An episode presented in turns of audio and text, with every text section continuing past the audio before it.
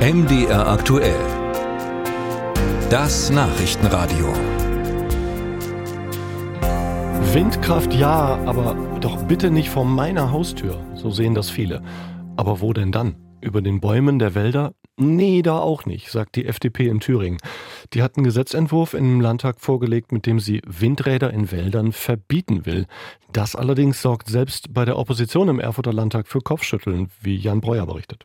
Thüringen ist reich an Wald. Auf einem Drittel der Landesfläche wachsen Bäume. Schätzungen sprechen von 330 Millionen. Auf der anderen Seite stehen bislang etwa 870 Windräder im Freistaat. Sie liefern ca. 1700 Megawatt Strom.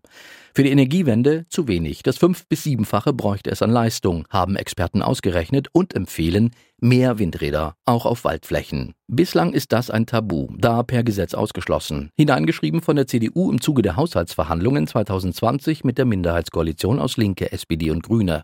Im vergangenen Jahr hat das Bundesverfassungsgericht in Karlsruhe dieses Verbot gekippt. Die damalige Energieministerin Anja Siegesmund von den Grünen kommentierte den Richterspruch so. Das Bundesverfassungsgericht hat ein wegweisendes Urteil gesprochen, um den Ausbau der Erneuerbaren in Thüringen zu beflügeln. Genau das will die FDP im Freistaat weiterhin verhindern und hat dazu einen Gesetzentwurf eingebracht, der im Infrastrukturausschuss liegt. Dirk Bergner, energiepolitischer Sprecher der Gruppe. Der Wald ist so wertvoll, sowohl fürs Landschaftsbild als auch für das Binden von äh, Kohlendioxid, dass Windräder dort eigentlich falsch angebracht sind. Zwei wesentliche Punkte stehen in diesem Antrag. So sollen die Regeln für den Brandschutz im Wald verschärft werden und es soll eine genauere Abwägung erfolgen, ob auf geschädigten Flächen Windkraftanlagen gebaut oder Bäume gepflanzt werden. Einen Wald, der äh, durch den Borkenkäfer, der durch Sturm, der durch Klimaeinflüsse äh, platt gemacht worden ist, äh, den, den wird man nicht besser hinbekommen, indem man dort ausgerechnet auch noch Wind, äh, Windräder reinsetzt, sondern ich denke, der sollte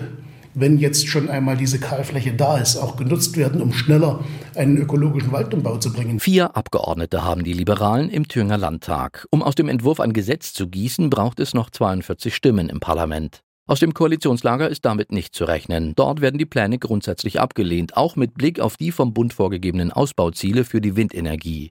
Danach sollen sich auf zwei Prozent der Landesfläche Windräder drehen. In Thüringen sind es im Moment 0,3 Prozent. So sagt Laura Wahl, die energiepolitische Sprecherin der Grünen. Wir brauchen äh, die Flächen in den Nutzwäldern, die sich dafür anbieten. Was wir leider erleben, ist, dass die FDP in den letzten Monaten sich bei dem Thema Energiepolitik vor allem mit Faktenverweigerung hervorgetan hat. Bliebe für die FDP noch die Unterstützung der anderen Oppositionsparteien.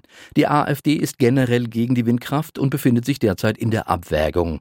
Bei der CDU hingegen keine Freude über die Initiative aus dem liberalen Lager. Was dort in dem Gesetzentwurf beschrieben wird, ist eine Nebelkatze. Sagt Thomas Gottweis, der energiepolitische Sprecher der Fraktion.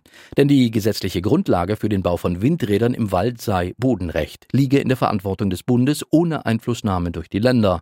Und Bundesrecht erlaube nun mal Windkraftanlagen im Wald.